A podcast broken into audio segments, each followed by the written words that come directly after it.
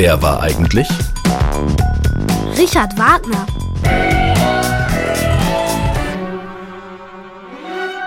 Ähm, ich glaube, der hatte was mit Musik zu tun. Richard Wagner hat der nicht Opern gemacht? Der ist aber schon lange tot.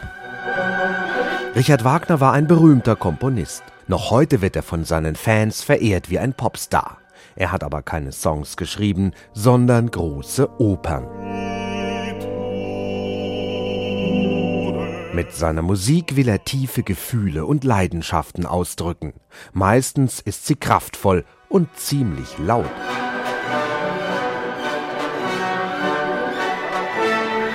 Und auch lang. Als die Oper Rienzi zum ersten Mal aufgeführt wird, lässt Wagner im Saal sogar die Uhren anhalten, damit das Publikum nicht merkt, dass sie sechs Stunden dauert. Dafür erleben die Zuhörer eine tolle Show. Drachen spucken Feuer, Nebelschwaden kriechen über die Bühne, es blitzt und es donnert. Alle Sinne sollen angesprochen werden.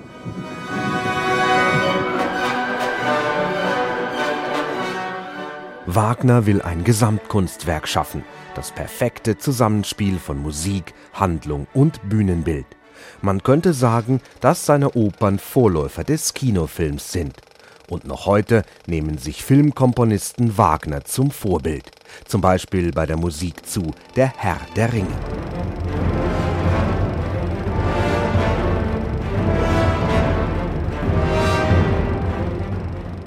Wagner sucht für seine Opern oft Märchen und Sagen als Stoffe. Zum Beispiel die Nibelungensage, eine Heldengeschichte aus dem Mittelalter. Wagner macht daraus gleich vier Opern, den weltbekannten Ring des Nibelungen.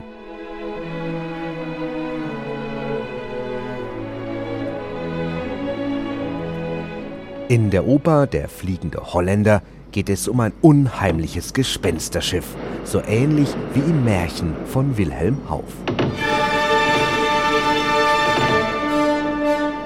Wagner hat so etwas Ähnliches selbst erlebt.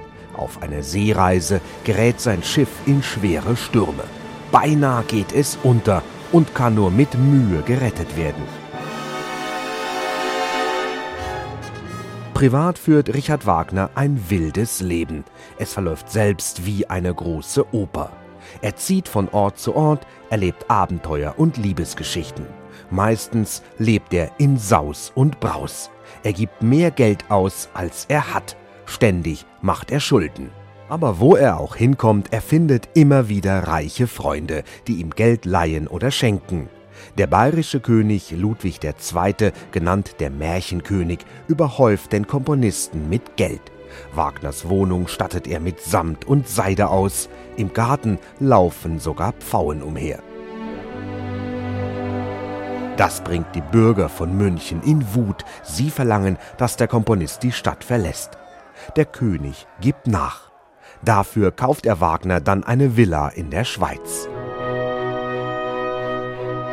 Wagner war ein impulsiver, leidenschaftlicher Mensch. Über seine Musik streiten sich die Leute bis heute. Seine Fans finden sie genial und sagen, solche Gefühle könne keine andere Musik auslösen. Die Kritiker halten die Musik für zu pompös und zu kitschig. Fest steht, sie kann betören, unter die Haut gehen. Sie funktioniert wie ein guter Werbespot. Das Denken wird in den Hintergrund gedrängt. Die Gefühle haben die Macht.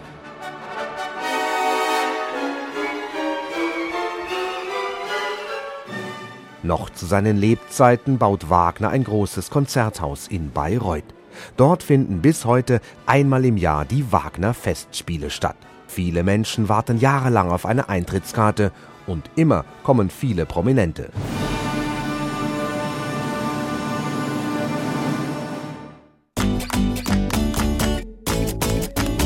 Das war ein Podcast von Mikado, dem Kinderprogramm von NDR Info. Wollt ihr mehr hören? Dann guckt auf ndr.de-mikado Podcast. Oder gebt Mikado in eurer Podcast-App ein.